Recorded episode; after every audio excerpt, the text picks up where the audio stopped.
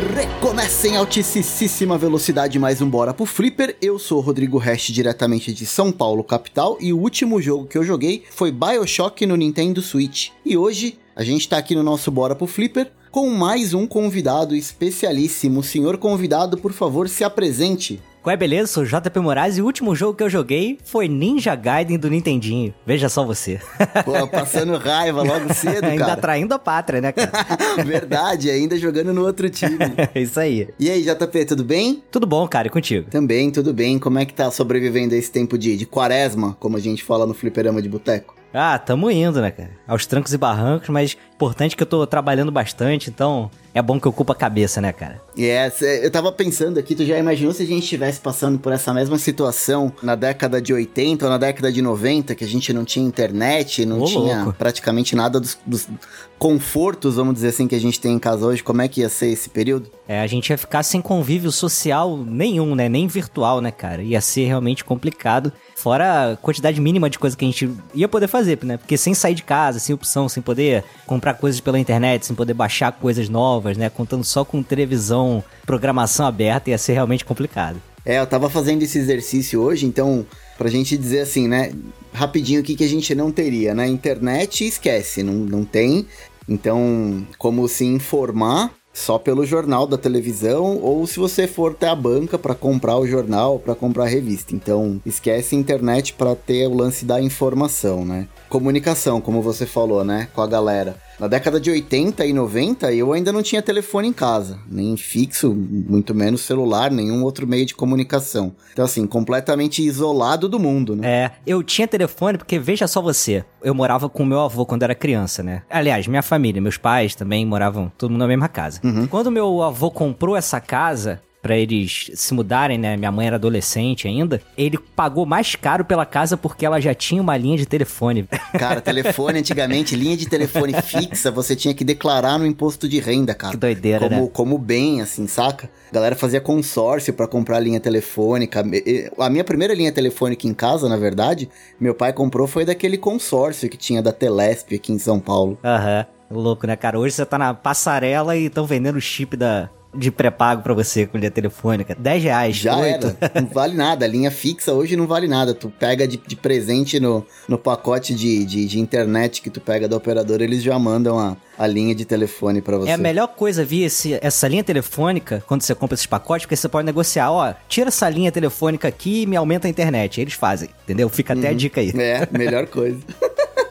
E ó, então vamos lá. Então nada de comunicação, a gente também não tinha praticamente nada de entretenimento, né? Então a gente tá falando, esquece streaming, não tinha. Então é, TV a cabo, pouquíssimas famílias aqui no Brasil na década de, de 80, quase nada. E década de 90, pouquíssimas famílias tinham opção de, de TV a cabo em casa. Então era só, pegava três, quatro canais da, da televisão e ainda muito ruim, cheio de chiado. É isso aí. Então esquece o lance de streaming, não tinha nada de entretenimento pra gente fazer também. A série mais nova que você podia acompanhar nos anos no- 90 era Barrados no Baile. Era o máximo Barrados no baile e anos incríveis que passava na cultura. é isso aí. Hoje, pra, já que a gente tá falando de entretenimento nesse período difícil que a gente tá passando agora de, de quarentena, continuamos em quarentena, continuamos isolados. Quem puder, por favor, continue em casa, fiquem em casa, porque é só assim que a gente tem uma perspectiva melhor de futuro. E puxando o gancho de entretenimento, hoje aqui no Bora pro Flipper a gente vai falar de uma, uma mega corporação do entretenimento que é a Disney. E a gente vai falar especificamente sobre os jogos em parceria com a Tectoy que saíram para o Master System. Tem outros jogos para outros consoles que teve também parceria com a Disney, principalmente é, da Tectoy com o Mega Drive, mas a gente vai focar hoje nos jogos especificamente do Master System. E aí, ficou curioso? Vamos junto? Bora pro Flipper? Está no ar Está no ar. o Bora pro Flipper. Uma iniciativa Fliperama de Boteco. Voltamos da vinheta e agora a gente vai começar a entender um pouco mais como é que surgiu essa ideia de fazer uma parceria com a Disney, a SEGA com a Disney, o que estava por trás disso, quando é que isso aconteceu e quais foram os frutos dessa parceria para quem joga videogame. Então, só pra gente entender um pouco de contexto, né, JP? A gente tá falando de, do lançamento do Mega Drive, que começou a acontecer fora do Brasil, lógico, no final da década de 80, no ano de 89. E o foco do, do Genesis, do Mega Drive, eram os jogos de esporte, para tentar atingir aquele público mais adolescente, aquele jovem adulto. Então, o foco da campanha de marketing do Mega Drive era desvincular do lance de ser um o videogame ser um brinquedo de criança e, e, por isso eles optaram por fazer aquela campanha de marketing mais agressivo que a gente viu. Genesis Does, What Nintendo Don't, aquelas coisas mais agressivas que a gente tinha na parte de marketing, porque a ideia da Sega era apresentar o novo console, o Mega Drive de 16 bits, para um público um pouco mais velho, mais descolado, não é isso, JP? É, cara, se a gente for parar pra pensar em Estados Unidos, né, principalmente, que acho que é o, o ponto nesse momento, existia o, o, Nintendinho, que era o console, o único console, né, vamos colocar uhum. assim no, no mercado americano naquele momento, né? E aí, com o Master System, que já tinha sido descontinuado, né, em 89 lá no Japão, já não se tinha mais olhos para ele. Então, o foco era 100% uhum. no Mega Drive para trazer ele para os Estados Unidos. E aí você vê, o Nintendinho já tinha se consolidado como o console favorito das pessoas. O Super Mario, as pessoas tinham um carinho enorme por ele, porque muita gente começou a jogar videogame com o Super Mario. E você tinha todas aquelas empresas que já tinham é, um contrato de exclusividade Konami, Capcom e tantas outras que só poderiam fazer jogos pro console da Nintendo, fazendo uma espécie ali de monopólio, então a SEGA ela tinha que fazer o quê? Principalmente portar os jogos dela do arcade, inclusive era muito fácil você portar um jogo da placa dela Sega System 16 pro console caseiro, que o, o Genesis, né, o Mega Drive era meio que uma uma versão dessa placa, né, cara? E também investir nessa questão dos jogos de esporte e principalmente é, associar a marca Sega com personalidades famosas. E aí você teve David Holyfield de boxe, você teve o Madden, que é até o, é Madden até hoje, né, cara? O jogo de futebol uhum. americano, Michael Jackson e tantos Montana. outros. Exato, cara. E, e, como o JP falou, a gente tinha um personagem aí, um, um player no cenário que não podia ser ignorado que era o Mario, que já vinha com um sucesso muito grande no Nintendinho, porque a gente já tinha três jogos da franquia principal, né? O primeiro, o segundo e o terceiro, que o terceiro foi assim, um sucesso imenso e estava na iminência do lançamento do Super Nintendo. A galera da SEGA já sabia, já tinha informações de bastidores que viria já com mais um jogo, mais uma aventura do Mario pro console. E aí os executivos da SEGA estavam tentando encontrar uma maneira de encontrar algum personagem ou algum jogo que pudesse bater de frente com o lançamento do Super Nintendo com o Super Mario World. Já tinha ali alguma coisa em desenvolvimento ainda do Sonic como um mascote, mas ainda não estava pronto. E a SEGA não queria correr o risco da Nintendo colocar no mercado mais um jogo do Mario, sem a SEGA ter uma contrapartida do mesmo estilo de jogo para poder bater de frente com o Super Mario do Super Nintendo. E daí nasceu a ideia de fazer uma parceria entre a SEGA e a Disney por conta do Mickey Mouse. Na cabeça dos executivos da SEGA, talvez o Mickey Mouse, naquele primeiro momento, fosse um personagem que pudesse bater de frente com o Super Mario. E daí nasceu a ideia da parceria entre a Sega e a Disney. Foi a busca de uma opção para você poder bater de frente com o sucesso do Super Mario já no NES e que com certeza se repetiria no Super Nintendo. Eu posso estar errado, cara, mas quando eu penso no Mickey, nessa época aí, final dos anos 80, início dos anos 90, eu vejo ele como um personagem que é o personagem mais popular de desenho animado, de série, de estar estampado na mochila, no estojo, em todo lugar, sabe? O Mickey era uma mania nesse Sim, tempo. era o personagem que vendia, né? E por isso que os Sim. executivos da SEGA tiveram essa sacada de tentar trazer os personagens da Disney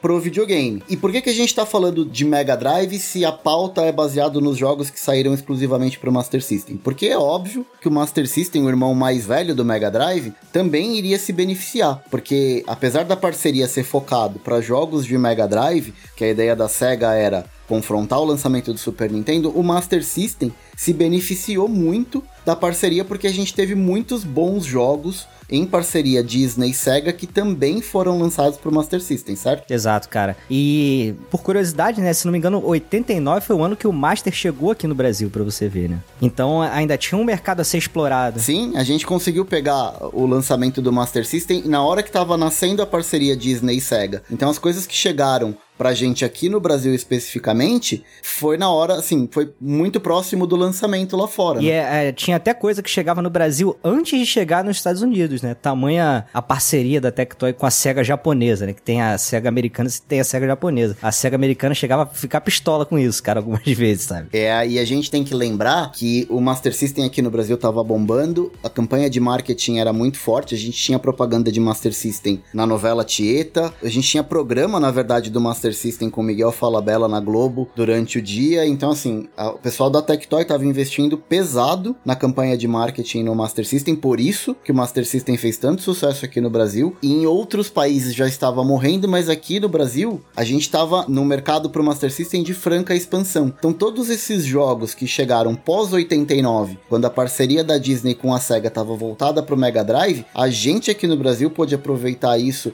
muito bem, porque a gente não tinha opção, né? Mega Drive em 89 aqui no Brasil ainda era uma coisa muito distante, pelo menos da grande maioria da população brasileira, né? É claro. Aqui era clone de Nintendinho, uma meia dúzia ainda de clone de Atari 2600 e o Master chegando. Pois é, a gente tinha, na verdade, duas gerações aí convivendo em paralelo e as duas muito fortes, que era o, o- Atari e a geração 8 bits, né? É. Que, como o JP falou, os clones de Nintendinho. Eu lembro muito bem de dois clones, que era o Phantom System da Gradiente e também o Turbo Game da CCE. Foi os que eu mais vi, sem contar os Dynavision, né? Da vida. Sim, sim. É o que a gente costuma discutir às vezes lá no, no ARPcast, cara, sobre essa questão de geração no Brasil, que é muito diferente, né? A geração, ela não é muito qual o console mais novo, e sim por poder aquisitivo. Então, diversas gerações convivem ali misturadas, né? Tanto que, sei lá, cara, em 2000 e pouco o pessoal tava comprando o Polystation ainda, sabe? Porque era o videogame que as pessoas poderiam ter em casa. Sem dúvida. Então, agora a gente vai passar a lista, a gente vai descobrir qual é a lista de jogos que nasceu dessa parceria entre a SEGA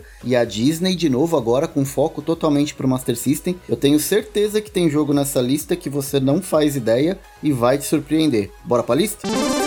Bora pro flip!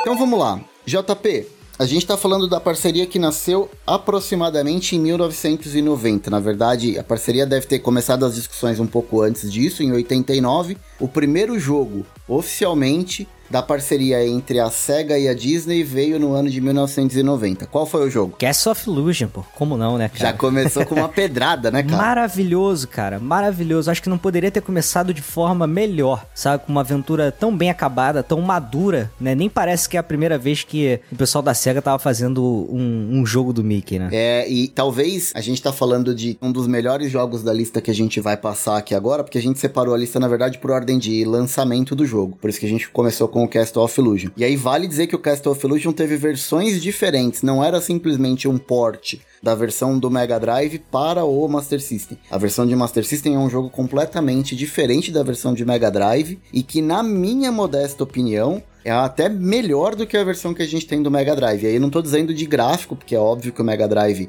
é muito mais bonito, mas eu gosto muito mais do jeito como o Castle of Illusion do Master System é mais trabalhado o gameplay do que a versão pro Mega Drive. Você não tá sozinho, não, Hash. Muita gente divide essa opinião contigo. Eu também tô nesse grupo, cara. Se for pra escolher entre os dois, assim, que eu só posso jogar um, eu vou escolher o do Master System, sem dúvida. Não que o do Mega seja ruim ou algo assim, mas é, não sei, tem a magia Disney envolvida no do Master. Exato, e, e sem dúvida nenhuma, o carinho que o pessoal, tanto da SEGA quanto da Disney, colocou nesse primeiro jogo foi o que motivou o lançamento de tantos outros que vieram a seguir, porque a galera viu que dava certo e que tinha mercado e que de repente essa parceria que foi pensada inicialmente para combater ou para bater de frente ali com o Super Mario, de repente pudesse render muito mais frutos do que a galera tava esperando inicialmente e não só jogos do Mickey, não teve um único jogo e a gente vai passar agora por todos eles. O segundo é mais um jogo de um, um grande mascote da Disney,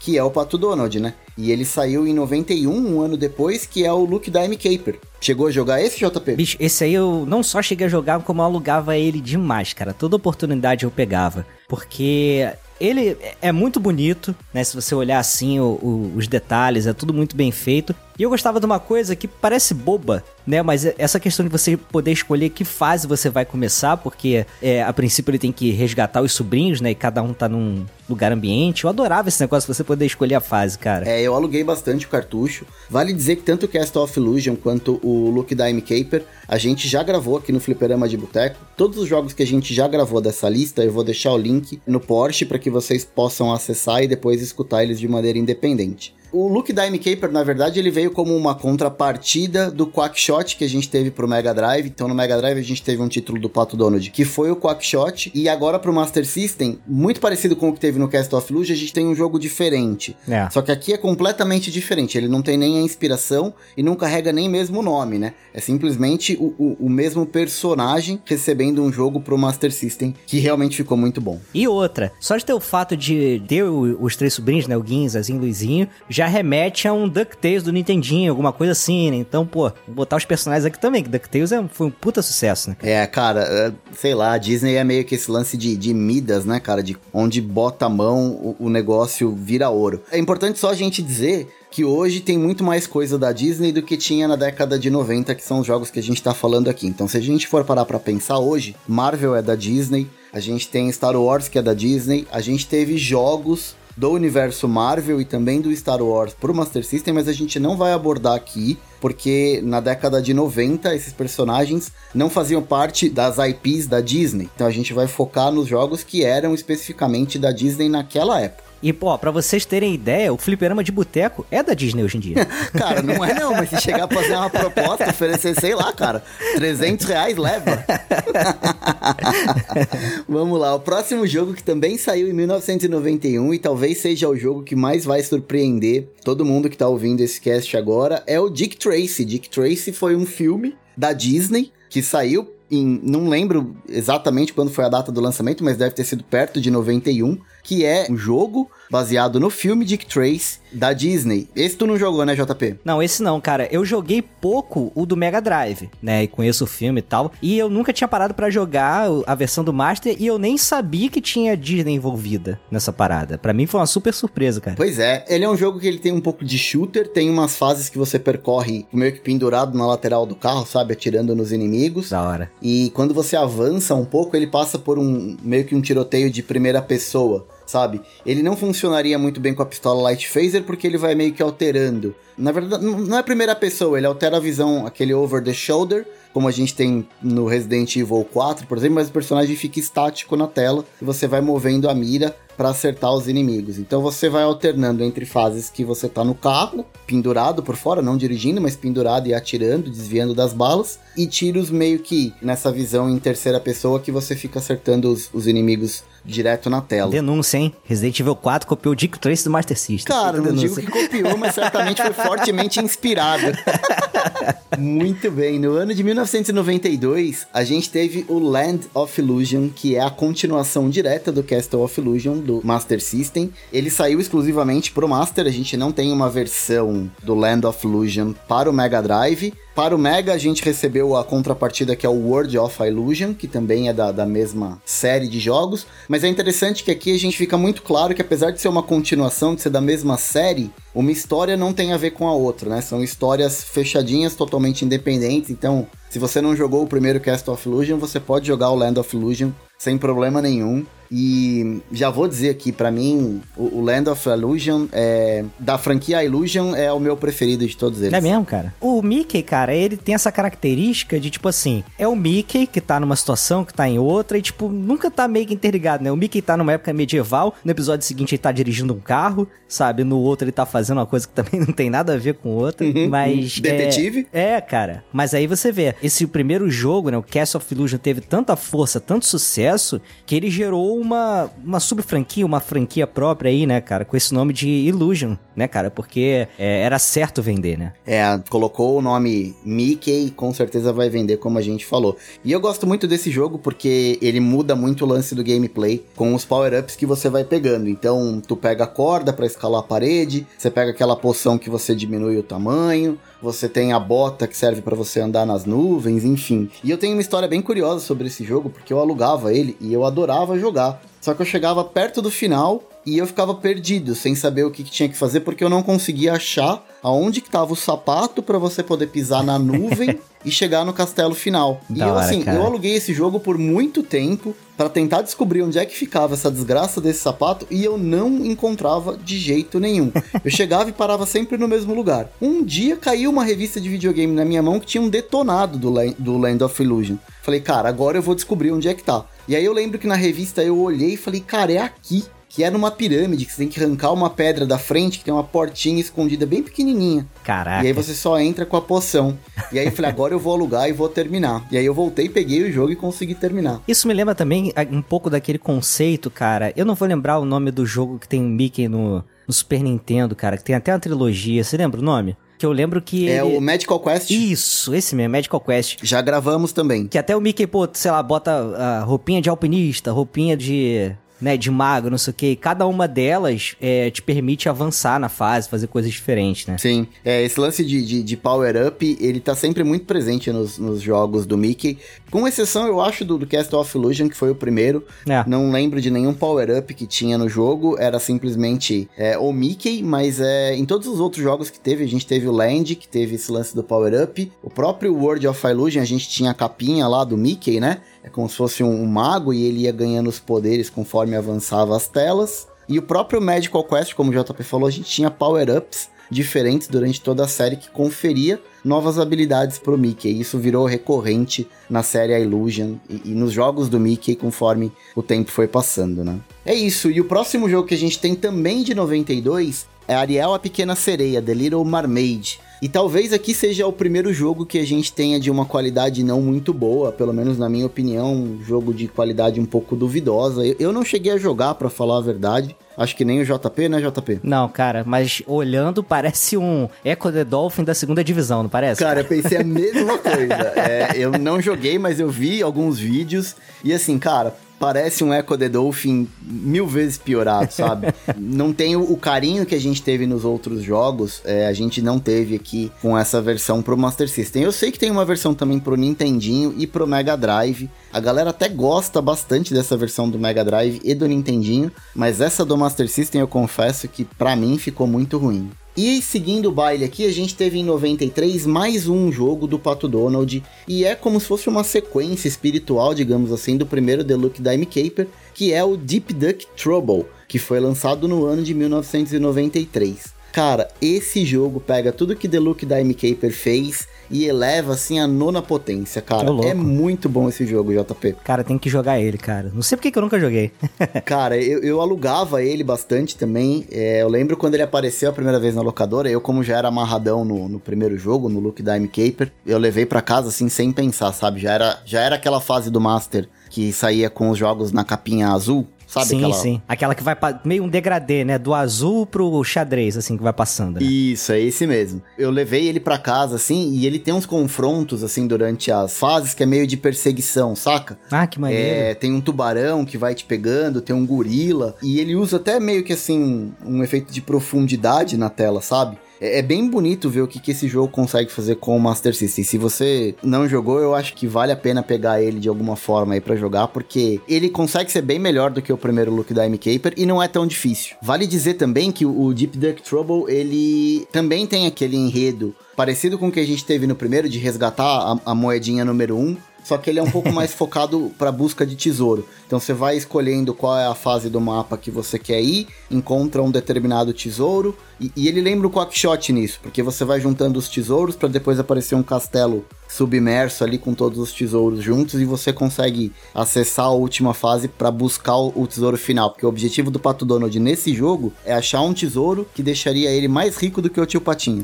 que da pra hora, que cara. sonhar baixo, né, cara? Vamos lá, o próximo jogo que a gente tem, já com. é, o primeiro que a gente tem que foi desenvolvido pela Virgin Interactive, que foi em 1993, que é o The Jungle Book, que é o jogo do Mogli. Teve também versão pro Mega Drive, mas essa versão do Master System ele era, era bem honesta, para falar a verdade. É um joguinho simples de plataforma, talvez ele lembre um pouco Alex Kidd em Miracle World, guardada, lógico, as devidas proporções. É, é. No que eu tô dizendo assim, da, da estrutura, da montagem de tela, sabe? Uhum. É, ele é uma plataforma simples, não tem o que a gente tem o carinho, tipo, de encontrar outros personagens como a gente tinha no Land of Illusion ou no, ou no próprio Deep Duck Trouble. Ali é só o universo do Mogli mesmo, e ele segue mais ou menos o enredo ali da animação da Disney, aquela animação clássica que a gente tem, que deve ser dos anos, sei lá, começo dos anos 80. É, por aí. Ele é, é focado. Imagina assim: no Mario você tem que coletar as moedinhas, aqui no Jungle Book você pega bananas. O controle do Mogli, ele lembra muito a movimentação do Alex Kidd. Inclusive aquele delayzinho, sabe, que você tem no Alex Kidd em Miracle World, quando você tem que pular e atacar. Sim, ele, sim. ele tem um pouco disso aqui nesse jogo, nesse Jungle Book. O que fica marcado nele é as lutas contra os chefes, as lutas contra a Baguera é bem legal. Tem uma hora que você precisa enfrentar a própria Baguera. Tem a, a cobra, que eu não vou lembrar o nome. O Rei Lu dos macacos. Então, assim, ele passa cena a cena praticamente, todos os arcos que a gente tem durante o filme, ele é retratado de, de forma bem honesta, na verdade, no Master System. Os gráficos dele são mais bonitos, inclusive, muito mais bonitos do que o que a gente viu no, no Ariel, a Pequena Sereia. E aqui, JP, tem um que eu sinceramente não lembro de ter visto. Não sei se você chegou a jogar, que é o Mickey's Ultimate Challenge, que saiu em 1994. Esse jogo, eu conheci ele primeiro na versão de Mega Drive. Uhum. E depois, em época de emulação, que eu fui saber que existia uma versão dele pro Master System também. E aí que eu fui jogar e tudo mais. Mas é assim, é praticamente. É o mesmo jogo, sabe? É só questão de gráfico mesmo, esse tipo de coisa que muda. Esse jogo você é um Mickey e aí você tá num reino de fantasia e aí a tua missão é juntar alguns itens, sabe que os personagens que estão em um determinado mapa, que é só um castelinho mesmo, uma área assim que você fica andando, aí você pega alguns itens com essas pessoas e depois troca com outras pessoas por feijões mágicos. Só que para você conseguir esses itens, em cada lugar você faz uma atividade diferente. E aí, por exemplo, sei lá, é, quando você vai no Guinzazinho Luizinho, é tipo um jogo da. Não é bem jogo da memória, é aquele que acende, tipo Genius, aquele Gênios, aquele brinquedo que tinha antigamente. Então, aí você vai e consegue passar. O outro é, é um jogo da memória, sabe? Aí quando você termina essas atividades, aí você consegue os feijões e tal, aí você sobe no pé de feijão e vai pro finalzinho, que é um, um puzzle, um quebra-cabecinha que você resolve e termina o jogo. É mais um jogo de atividade do que um jogo de aventura em si, entendeu? Tá, ele é como se fosse vários minigames, então. Exato, é, é exatamente isso, cara. E aí é claro que no final o Mickey acorda e descobre que ele tava dormindo, né? Todo episódio do Tá Mickey é isso. sonhando de novo.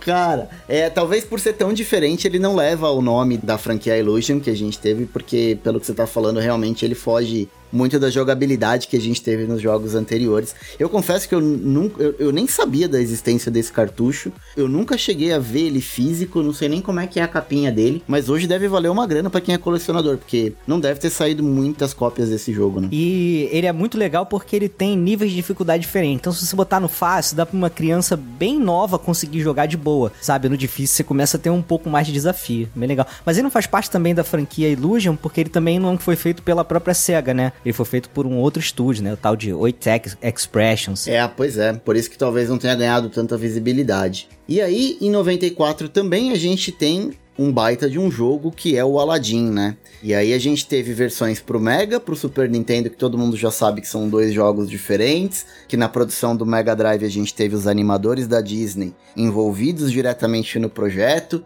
e que, segundo o JP Moraes, a versão do Mega Drive é muito melhor do que a do Super Nintendo, certo, JP? Olha, você tá colocando palavras na minha boca, tá? E essas palavras estão completamente certas. Por que será que eu sabia disso?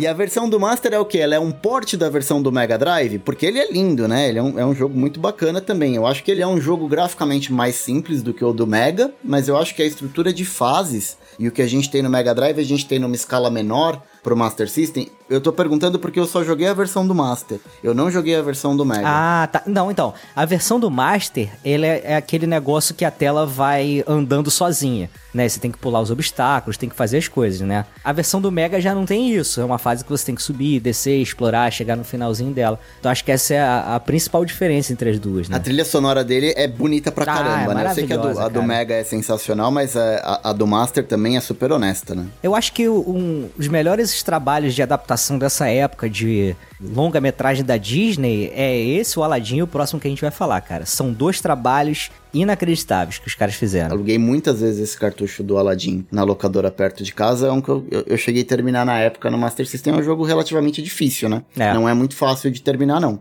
E puxando o gancho que o JP falou do próximo jogo aí, que também foi uma, um excelente trabalho de adaptação do que a gente viu na telona, de um filme que fez um sucesso gigantesco quando foi lançado, que é o Rei Leão. Chegou pro Master System em 1994, e esse jogo eh, eu também peguei no lançamento. Eu achava o máximo você ir jogando com o Simba pequenininho e depois quando ele crescia e virava aquele leãozão forte. É muito Eu, maneiro. eu achava o máximo essa transição que você tinha do, do filhote pro leão adulto, sabe, no Master System. Até porque você mudava o, o personagem que você tava jogando, né, cara? Mudava o visual e tal. Isso era uma coisa muito legal mesmo, cara. E eu acho que tanto as versões é, de Super Nintendo, Mega Drive, Master, tudo, são praticamente o, o mesmo jogo, né? Assim, guardado as devidas proporções de cada hardware, as diferenças que dá. Mas foi um trabalho que, tipo assim, vamos fazer o mesmo jogo pra todos. Até porque a Verge tava envolvido em todas elas. Né? E você tem realmente o mesmo jogo, sabe? Você começa aquela fazinha inicial, aí na segunda tem aquela que você tem que pular na cabeça da girafa, que é o inferno, aquilo ali, depois o, É o puzzle negócio de pular macacos, o... né? Nossa, é.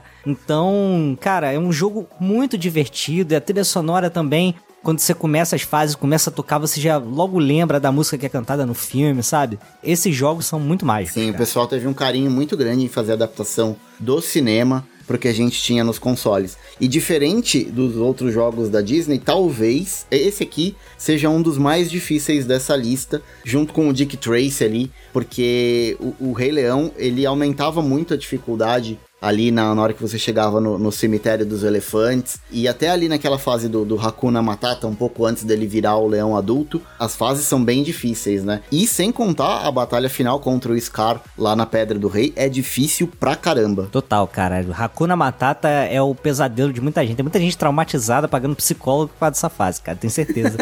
e aí o cara fica muito tempo na fase, a música não sai mais da cabeça, né? O cara fica cantarolando o mês inteiro a música. Total, cara. E esse jogo ainda tem aqueles minigames de pegar inseto também, tem uma fase outra, né? Muito legal. É, vale muito a pena vocês conhecerem. Tem uma versão de PC também que é muito bacana, que saiu na mesma época. Então, além dos consoles, também tem uma versão que saiu pra DOS, que é praticamente o mesmo jogo. Só que eu acho que de todas as versões que pelo menos eu joguei, a do PC é a mais bonita. Então, se vocês tiverem a oportunidade de pegar aí em Abandonware, é fácil de encontrar é o Rei Leão pra DOS, porque eu acho a versão mais bonita, sabe? Nada que um DOSBox não resolva, né, cara? Cara, DOSBox é vida, cara.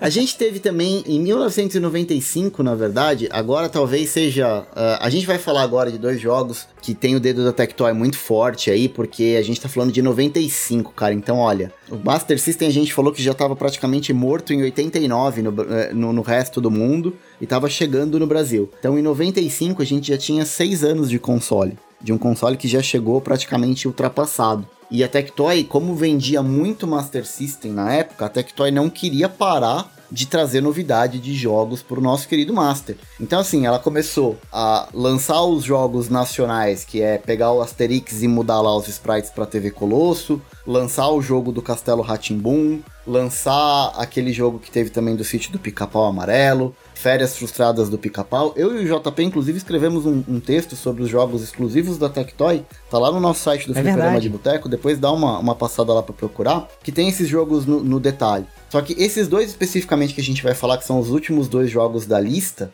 O primeiro deles é o Legend of Illusion, que também é do Mickey Mouse, também é da série Illusion. Só que ele saiu exclusivamente pela SEGA, ele saiu pro Game Gear. Ele é um jogo do Game Gear e a Tectoy fez um port dele pro Master System. É isso, JP? Exato, cara. A, a Tectoy fazia muitas vezes isso, né? A gente teve um Mortal Kombat 3 aqui que era exclusivo também, que era port. O Sonic Blast do Master System é um port também do Game Gear, que tinha essa facilidade, né? Entre os dois sistemas que eram bem parecidos, o pessoal dava um tapinha e resolvia. Mas é isso aí, cara. Pra você ver como é que é, a importância do Master System aqui, que era um jogo que se fosse um Game Gear, uma meia dúzia ia jogar aqui no Brasil, né? Mas o Master System já era uma coisa diferente. Sim. Bom, a gente também já gravou no Fliperama de Boteco sobre o Legend of Illusion. E eu tenho uma história triste pra contar sobre esse jogo, porque rapaz. quando eu comecei a colecionar o, o- Master System, eu via que esse jogo tinha um preço super elevado, assim, sabe? Era um dos jogos mais caros que tinha pro Master System. Por conta dessa exclusividade, enfim, de só ter no Brasil, não teve tanta cópia que saiu desse jogo. Mas o preço dele sempre tava muito caro. E eu nunca tive coragem de comprar por conta do- dos preços super altos desse jogo. Então eu, eu acabei não jogando.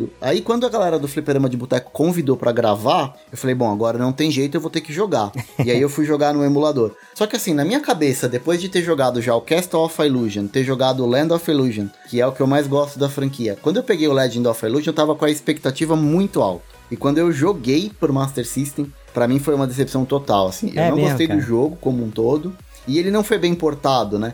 Porque Ah, é. ele tem as mesmas limitações do Game Gear. Quando você passa de uma fase pra outra, ele vai carregando linha por linha do cenário, sabe? É- É, meio esquisito esse jogo, né? Aí fica complicado. Mas geralmente, cara, esses esportes assim, você pode olhar. Sempre que o pessoal comenta sobre eh, esses jogos que foram trazidos, né, do Game Gear pro Master System, cara, nunca é 100%, sabe? É sempre uma gambiarrazinha aqui, outra lá. Mortal Kombat 3, por exemplo, é um jogo que eu acho injogável.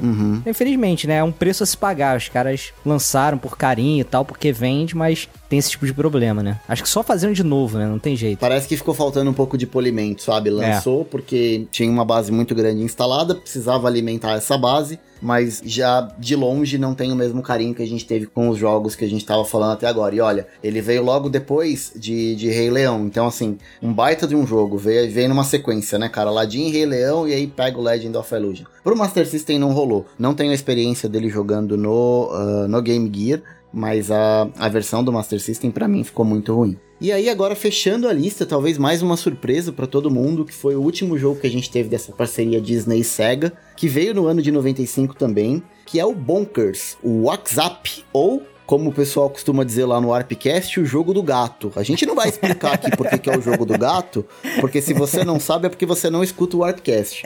Então, corre lá pro Warpcast, se inscreve lá, faz uma maratona dos episódios, que vocês vão descobrir por que que o Bonkers é o jogo do gato. Aliás, Sidão, um abraço aí pra você. Sidão adora, ama esse jogo do Bonkers WhatsApp, cara. Impressionante.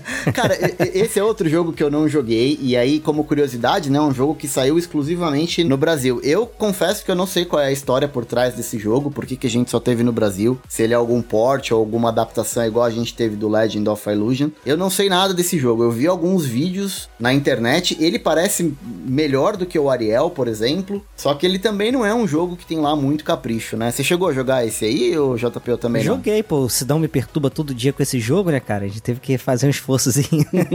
Mas ele é. Ele é o mesmo caso, cara. Ele é um porte de um jogo do Game Gear também pro Master System, entendeu? Só que eu acho que ele ainda é um porte que tiveram um pouco mais de cuidado, sabe? Assim, também. Não tá 100%, mas, pô, tá- é bem jogável, bem melhor do que os outros, cara. E esse Bonkers, eu não sei se você vai lembrar, ele era um personagem de um desenho animado que passava até no, no Disney Club, né? Que era o policial.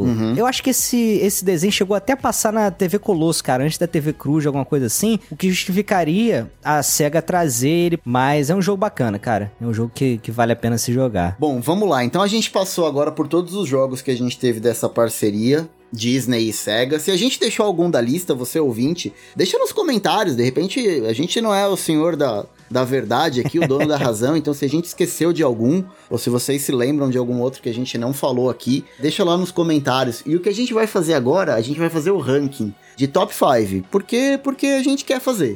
Então a gente vai escolher. O JP vai dizer qual que é os, os cinco preferidos dele, na ordem do quinto pro primeiro, JP. Eu vou fazer a mesma coisa e depois a gente vai fazer, vai atribuir pontos pro jogo. Então o, o jogo que ficou em quinto lugar, ele ganha um ponto. O jogo que ficou em quarto lugar, ele ganha dois pontos e assim vai. Inversamente proporcional, né? Exato, inversamente proporcional e a gente classifica e vê qual que é o jogo favorito de cada um. E a gente monta uma lista mesclando a- as duas opiniões. Eu vou computando aqui, tá? Beleza. Então vamos lá, JP. Quinto lugar. Pode pensar aí, eu sei que você não preparou nada. Não, pre... Pode aqui pensar é aí. pau pra toda obra. Mickey Ultimate Challenge em quinto. Caraca, esse entrou na lista? Entrou, cara. O jogo é maneiro, cara. Eu não vou dizer que é maneiro, vou dizer que eu gosto.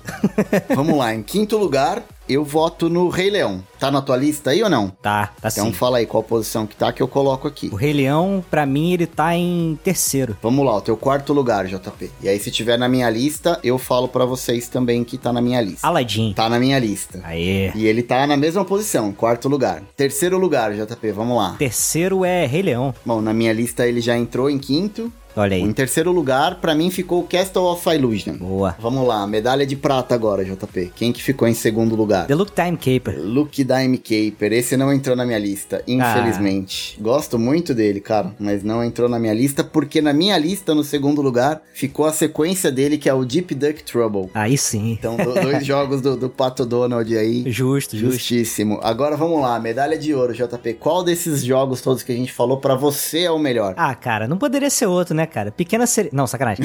Meu Deus, que susto. Castle of Illusion. Pra mim é o primeirão, cara. Castle of Illusion pro JP. E pra mim, eu já deixei bem claro no, durante a gravação do cast que eu gosto muito do Land of Illusion. Então, pra mim, esse foi meu primeiro lugar, meu top one aí dos jogos de parceria entre Sega e Disney. É o jogo que eu mais joguei, é o que eu mais gosto. Vira e mexe. Eu pego pra jogar ele de novo, eu realmente gosto muito desse jogo aí. Então agora a gente vai computar e vai fazer a, a listinha Opa. pro, pros resultados. Agora é hora da verdade. É, agora é a hora da verdade. Bom, vamos lá. O top 5, na verdade, ele vai ter que ser um top 6, na verdade, porque a gente teve quatro jogos empatados com quatro pontos. Olha aí. Tá? Então a gente vai ter esses quatro jogos aqui empatados, depois o vice-campeão e o campeão. Então a gente tem empatado com quatro pontos: Aladdin, Rei Leão, Luke Dime Caper e Deep Duck Trouble. Todos esses jogos ficaram com quatro pontos. Muito bom. E aí a gente tem no, no segundo lugar, a gente tem o Land of Illusion. E como não podia ser diferente, né? Em primeiro lugar, liderando a lista com oito pontos, a gente tem o Castle of Illusion,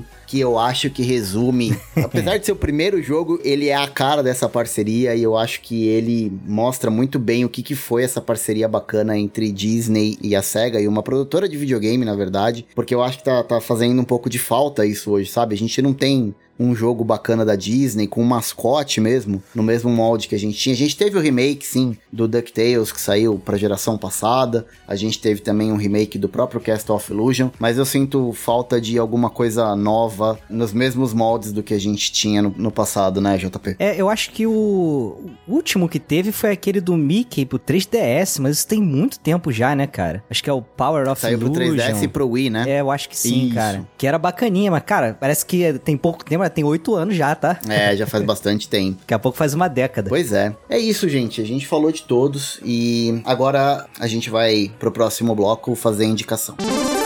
Ei, meu filho, aperta o botão aí, ó. Então agora, JP, a gente vai deixar pros nossos ouvintes, não dos jogos que a gente já falou, porque que acho que dá pra eles terem uma boa ideia e se quiser experimentar algum jogo, acho que a gente já deixou ali a sementinha no coração do ouvinte. Eu queria que você deixasse uma indicação de algum jogo desses da Disney e agora pra qualquer plataforma, pro console que você quiser, ou se for pra PC, enfim. Qual a recomendação de jogo da Disney pra galera que tá escutando a gente poder conhecer ou rejogar se já conhece? Cara, vou indicar o. O Aladdin, cara. Aladdin do Mega Drive. Eu acho que ele é um excelente jogo. E não desmerecendo do Super Nintendo, né? Porque às vezes a gente brinca, né? Acha melhor um ou outro. Os dois são ótimos, mas às vezes as pessoas não dão uma chance por birra, por raiva, né? Do pessoal zoar e tal. Mas, gente, dá uma chance. Entenda que são dois jogos diferentes e cada um vale pelo seu lado. Cada um tem suas qualidades. É muito bacana mesmo. É, e hoje tá fácil de você conseguir jogar a versão em emulador, você consegue jogar. Antigamente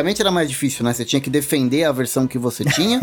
e você não tinha como ter dois consoles da mesma geração, dois cartuchos, era muito difícil. Então você escolhia um e ia jogar. Hoje em dia, cara, você pode jogar onde você quiser, da maneira que você quiser. Então experimenta, porque, é, é- como o JP falou, é um jogo completamente diferente. E é uma das obras-primas que a gente tem pro Mega Drive, sem dúvida nenhuma, é um dos melhores jogos que a gente tem pro console. Eu vou indicar também um jogo pro Mega Drive, que é o Quackshot, que é o primeiro jogo que a gente teve do Pato Donald pro Mega Drive. A gente teve outros depois, muita gente gosta daquele Maui Malard. Eu confesso que eu tentei jogar algumas vezes, mas não me pegou. Eu gosto mais do Quackshot, sabe? Eu joguei muito quando era moleque também, e eu rejoguei faz pouco tempo pra gravar um Bota Ficha com a galera lá, com o Luigi, com o pessoal do Bota Ficha, e é um jogo que eu gosto pra caramba, e ele continua bom de jogar até hoje. Ele tem um time um pouco mais lento, o Pato Donald ele é meio desengonçado pra andar, mas cara, ele é um jogo de plataforma excelente e ele envelheceu super bem. Ele não tem elementos de plataformas que são muito datados e ele tem um lance bacana de você explorar cenário, vai para um cenário, volta, pega um item que tá num outro cenário para abrir uma porta que tá lá na frente. Então, cara, é muito bacana. Eu recomendo demais se vocês não conhecem o jogo do Pato Donald e Indiana Jones, vale muito a pena conhecer. Bom, a gente tá chegando no final do nosso Bora pro Flipper. Eu queria mais uma vez agradecer o nosso amigo JP, Oh, que, que já isso, é cara. parceiro. O JP já é, já é membro honorário aqui do Fliperama de Boteco, do Bora pro Flipper. Muitas vezes ele não aparece, mas ele tá ajudando a gente também na edição. Então, só tenho a agradecer, JP, pela tua disponibilidade, pelo teu tempo, por agregar a esse Bora pro Flipper. E aí, agora é contigo, deixa o teu jabá, faz a tua propaganda aí. Fica à vontade, cara, o espaço é seu. Obrigado, cara. Obrigado demais pelo convite, pelo espaço. Excelentes jogos que a gente tratou aqui hoje. Pra quem quiser saber um pouco mais sobre o trabalho que a gente faz, dá um pulo lá em warpzone.me. A Warpzone é uma editora especializada né, em publicações retro games, então a gente trabalha com livro, revista, tanto impresso quanto digital. E a gente também tem o nosso portal com notícias, tem canal no YouTube e o podcast. O podcast se chama Warpcast, você encontra lá em warpcast.com.br, mas também tá em todos os agregadores tudo mais. Então fica bem fácil de encontrar a gente, cara. E precisando de edição, publicação, locução, vinheta, cara. Não sabe como começar um podcast, precisa de uma consultoria? Fala com a gente lá na Audio Heroes. audioheroes.com.br. Você encontra lá o nosso portfólio, pode dar uma avaliada no trampo que a gente faz, tem formulário de contato, tudo bonitinho lá. E só mandar. Manda jobs. É isso aí. A gente vai deixar o link no Porsche e de todos os sites que o JP falou, tanto da Warp Zone quanto da Audio Heroes. Eu vou deixar os contatos aqui no link do Porsche. Então, se você não conseguiu anotar, tá se deslocando aí, tá com o celular, enfim, é só entrar no site, vai lá na página do post que vai estar tudo descritinho lá. O nosso papo não termina por aqui, vocês sabem. A gente tem o nosso site que é o fliperamadeboteco.com. Então, comentem lá no, no link da postagem, entrem no nosso grupo do Telegram, que é onde a gente faz a extensão do nosso bate-papo aqui no Bora pro Flipper. É ali que a gente consegue interagir, tem um contato mais próximo com o ouvinte. Então é isso, a gente vai ficando por aqui. E se tudo der certo, a gente se vê no próximo Bora pro Flipper. Valeu,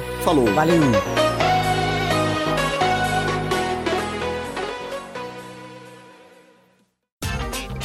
Este episódio foi editado por Audio Heroes. Saiba mais em audioheroes.com.br.